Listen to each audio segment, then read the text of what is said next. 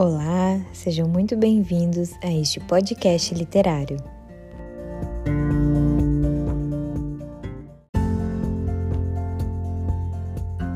Eu sou a Jéssica Miller. Eu sou a Silvinha Casagrande. E esse é o Gotas Literárias.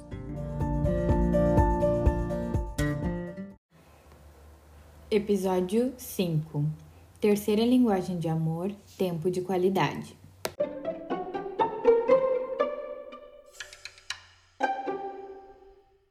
Quando a gente fala de tempo de qualidade, a gente não quer necessariamente uh, falar de muito tempo, uma demanda de muito tempo, né, uh, a respeito disso com seus filhos.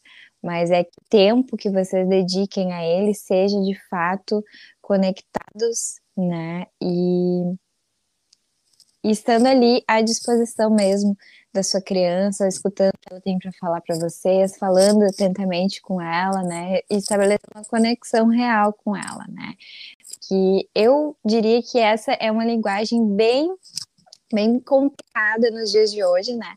Onde falta tempo para tudo, a gente está sempre correndo, dando conta de muitas demandas, demandas nossas, uh, pessoais, profissionais, uh, a fazeres da casa, e ter tempo no meio de tudo isso para dedicar a uma criança é um exercício uh, de um desafio bem grande, né?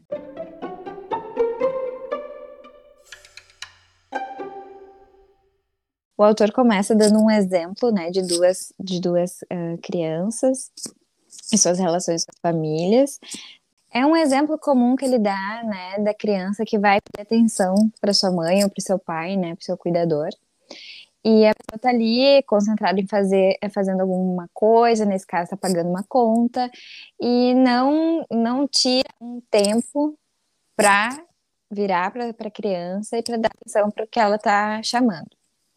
E aí a, a mãe diz assim, ah, só um pouquinho que eu tô fazendo tal coisa, daqui a pouco eu vou lá contigo. E daqui a pouco a criança vem de novo. E a mãe de novo, ah, só um pouquinho que eu ainda não terminei, ainda tô fazendo isso, né? E vai, vai dando algumas uh, respostas, né? Prontas, imediatas. A gente sempre tem uma resposta na ponta da língua, né? Agora não dá, agora não posso, não consigo, vai ali que já vou. A primeira coisa que vem na cabeça.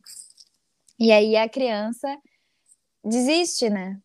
outro dia isso se repete, isso se repete, isso vai, vai se repetindo ao longo dos dias, né?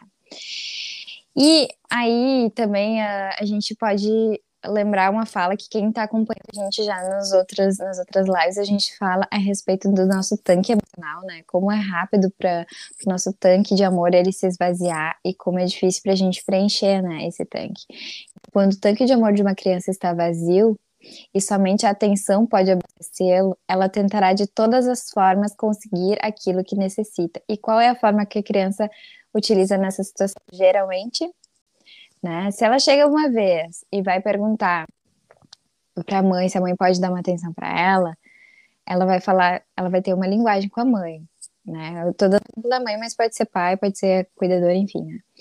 Uh, na segunda vez, ela já vai estar tá um pouquinho mais impaciente. Na terceira vez, ela já vai estar tá aumentando o tom de voz, ela já vai estar tá brava, ela já vai estar tá, que saco, mas uh, tu não me escuta, tu não me dá atenção. E, e aí vem todos aqueles uh, relatos de áudios que a gente já falou algum dia, já escutou algum dia, né?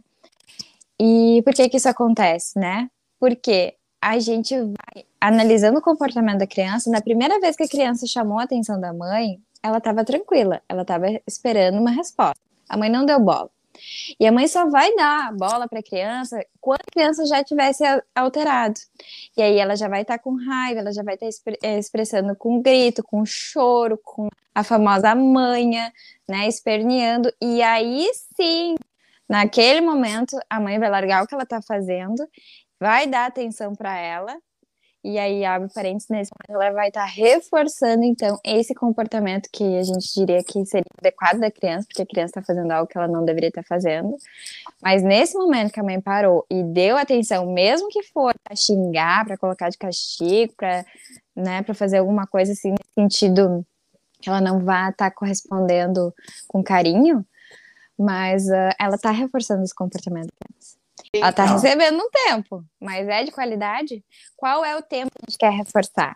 Naquele primeiro momento em que a criança estava tranquila ali, às vezes ela queria ser assim, cinco minutos para mostrar uma coisa que ela fez na escola, para pedir uma ajuda com alguma coisa, né?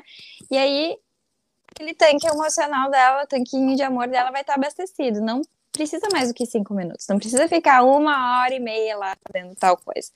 Às vezes é um tempo curto, né? Que a gente não uh, dedica, né? E a gente vai, uh, sem querer, sem pensar, reforçar aquele comportamento que não é o que a gente gostaria. E aí, um outro ponto que até não quero fugir muito nisso, né? Mas uh, e daí a gente pensa, ah, mas a criança é mal comportada, não é mimada, é isso, é aquilo, é birrenta, né? É manhosa. E começa a reproduzir essa fala, às vezes, e a criança tá ali do lado ou próximo, escutando e captando essa mensagem.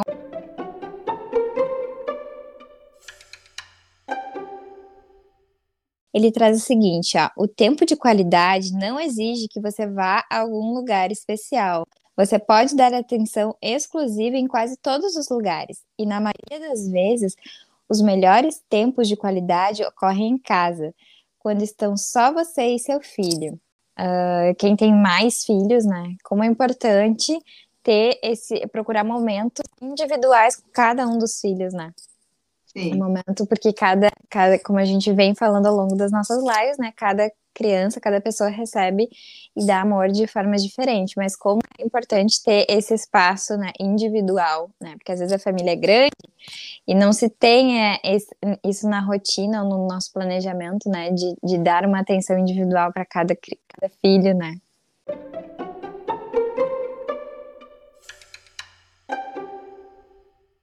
E continuando, então, uh, é, eu vou falar agora sobre compartilhando pensamentos e sentimentos. E vou trazer também um exemplo é, de quando eu estou fazendo os atendimentos com as crianças, eu percebo que eu estou ali muito integre aquele momento com eles, né?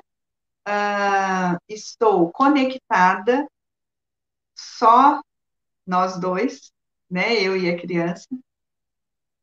E, e o que, que acontece? Então, ali eu vou conversando com ela e vou fazendo as perguntas, e elas vão trazendo coisas muito íntimas e muito naturalmente, tudo isso. Então, o que, que, que a gente quer dizer? O que, que eu quero trazer com esse exemplo? Que é, quando a gente está conectada, tirou esse tempo para realmente ele ser intenso, de qualidade, nós conseguimos é, trazer para é, tirar das crianças ali na nossa conversa, com as nossas perguntas, angústias que elas não estão conseguindo expressar. E aí, quando a gente vai falando, está ali conectada, elas vão conseguindo trazer tudo isso, que é muito importante. Então, quando a gente tem esse tempo muito conectado mesmo, de muita interesa, a gente consegue entender esses sentimentos, esses pensamentos das crianças. É uma escuta e é uma fala atenta, né? Porque além Sim. de tu escutar a criança, tu vai falar com ela, tu vai se colocar entregue para ela nas questões de sentimentos e emoções que são tão importantes, né? Porque às vezes a gente não, não para para para pensar como a gente tenta blindar muitas vezes as crianças, né, de, das, das coisas que estão acontecendo por aí, e as crianças estão imersas nesse mundo, elas precisam saber lidar com diferentes tipos de sentimento, não é só alegria, a gente não tá só alegre o tempo inteiro, né, então, uh, quando a gente não tá tão disposto, o que que tá acontecendo? Olha, às vezes a criança tá notando, para ela, seja sincera, né, nos, nos seus sentimentos, nas suas emoções, olha, não Hoje a mãe não tá legal, aconteceu tal coisa e, e eu preciso, eu preciso de um tempo, de uma ajuda para conseguir né, administrar isso, enfim, né? Uh, dependendo da idade da criança, consegue ter conversas bem, bem bacanas né, nesse sentido.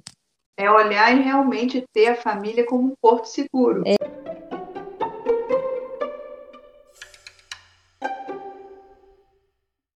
Leia uma história para mim.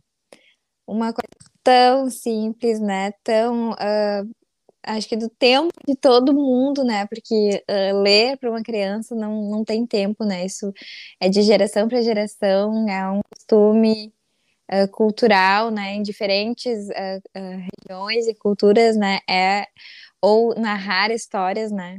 É uma coisa muito antiga e muito válida muito, muito, muito especial. Esse momento que a gente já falou em outras linguagens também, por exemplo, do toque físico, né? Que era aproveitar o momento da hora do conto, por, eh, da hora do conto, da, da leitura de uma história, para pegar no colo, para fazer um cafuné, um carinho no cabelo, alguma coisa assim. Também é um tempo que, se tu parar para pensar, vai ser assim, ah, 15 minutinhos do teu dia, da tua noite, enfim, da, da rotina que vocês vão estabelecendo que vocês vão estar totalmente desligando, desligando a TV, desligando o telefone, desligando problemas do trabalho para estar com o filho de vocês e aproveitando esse tempo que é tão importante para a criança com um tempo de qualidade. Né? E essa leitura, né, além de ser esse tempo de qualidade, ah, é um momento que a criança acalma, né, porque a gente sabe e existe muita queixa das crianças, questões de medo de dormir. É, né? Elas verdade. falam que tem medo de dormir. Então, é, trazendo é, essa prática da leitura aí, além de encher o tanquinho emocional com tempo de qualidade, tem esse outro lado da leitura que acalma e que a criança ah, dorme mais tranquila nessas questões aí dos seus medos.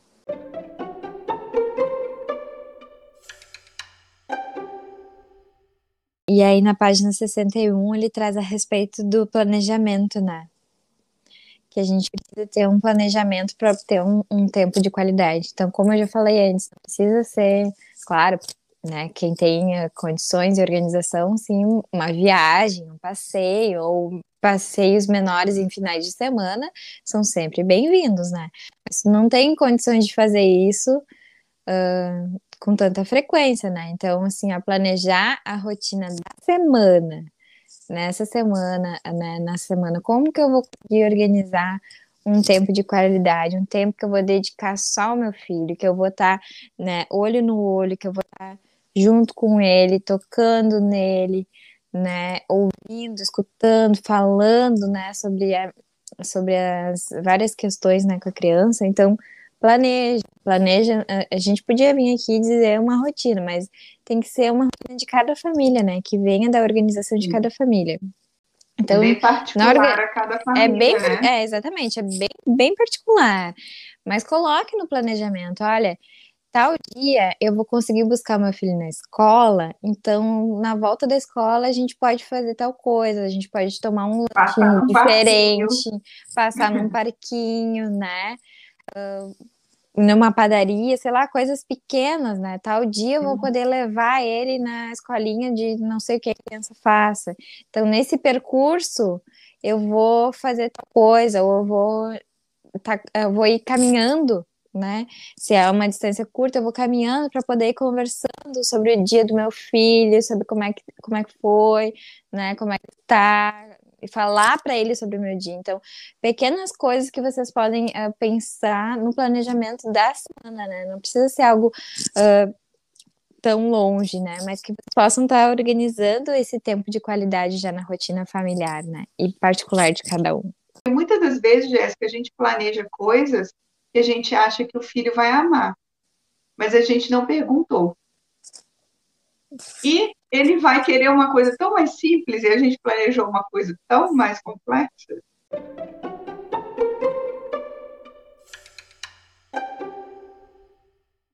O que as crianças Sim. dizem? E as crianças dizem. Então, vamos lá. Então, uh, nós vamos falar da Bethany, de oito anos. Possui um brilho no olhar quase ininterrupto Sei que meus pais me amam porque fazem muitas atividades comigo. Algumas vezes meu irmãozinho participa, mas eles fazem coisas só comigo. Quando perguntamos que tipo de coisas, ela respondeu: O papai me levou para pescar na semana passada. Não sei se eu gosto de pescar, mas gosto de estar com ele. A mamãe e eu fomos ao zoológico um dia depois do meu aniversário. O lugar de que eu mais gostei foi a jaula dos macacos. Vimos uns deles comendo banana, foi muito divertido. Halley, de 16 anos, disse: Como sei que meus pais me amam? Principalmente porque eles estão sempre comigo. Posso discutir qualquer coisa com eles. Sei que vão entender e tentar me ajudar a tomar decisões certas. Vou sentir saudade deles quando eu for para a faculdade daqui a dois anos, mas sei que continuarão a me apoiar. Quando você passa tempo com os seus filhos, está criando lembranças para a vida inteira. Você deseja que seus filhos sejam abençoados com as lembranças dos anos que viveram em sua casa. Eles terão lembranças saudáveis e motivadoras quando seus tanques emocionais forem mantidos cheios. Como pais, vocês podem dar aos seus filhos essas memórias saudáveis e motivadoras e ajudá-los a garantir o próprio equilíbrio, estabilidade e felicidade por toda a vida. Aí eu gosto então, muito, né? Eu gosto muito cada página, cada, cada frase. Eu gosto Sim. muito desse, dessa leitura, é muito legal, né? Muito, é muito reflexiva, né? Uh, principalmente fala, porque a gente né? passou já né, por várias etapas desse, desse, percurso, então é muito bom a gente relembrar e, e, e, pensar com outros olhos agora, né? Quando ele fala ali, um filho de 16 anos, que a gente sabe uh, que agora, né, uh, as crianças, esses adolescentes, estão tendo um grande problema de retornar porque eles estavam dentro de casa todo esse tempo, de retornar para o mundo lá fora, muitas inseguranças, muito, muitos medos. Então, é, quando a gente né, tem certeza que está abastecendo o tanque com a linguagem do filho, e dele se encorajar, de falar que vai sentir falta né, dessa memória, desse tempo ali da sua casa, né, do que ele viveu ali então, isso é, é, eu vejo assim que é uma coisa que nos preenche também, enquanto adultos e cuidadores ali, né? Saber que nós realmente deixamos essas, essas memórias ali tão marcadas com, com tantas coisas boas, né? Claro que vão ter coisas negativas, porque não somos perfeitos, estamos vida, né? aí, faz parte de tudo isso mas também conseguimos deixar muitas coisas boas e que sejam a maior quantidade das boas, né? E então é bem importante a gente conseguir fazer isso. E, o grande coisa aqui, quando fala das memórias, né? Uma, um tempo de qualidade que as crianças adorem, que é uma memória efetiva fantástica, é estar na cozinha com as crianças, uhum. é, é, fazendo alguma coisa, né? Elaborando algum prato.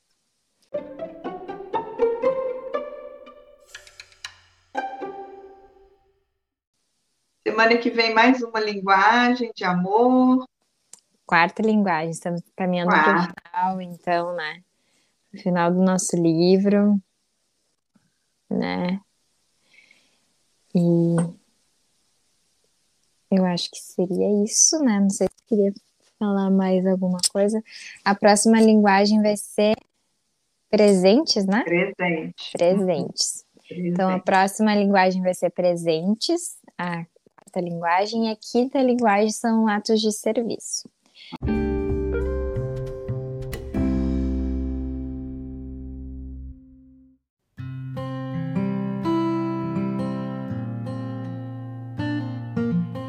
Que as nossas gotas elas sejam chuva de amor no coração de cada um de vocês.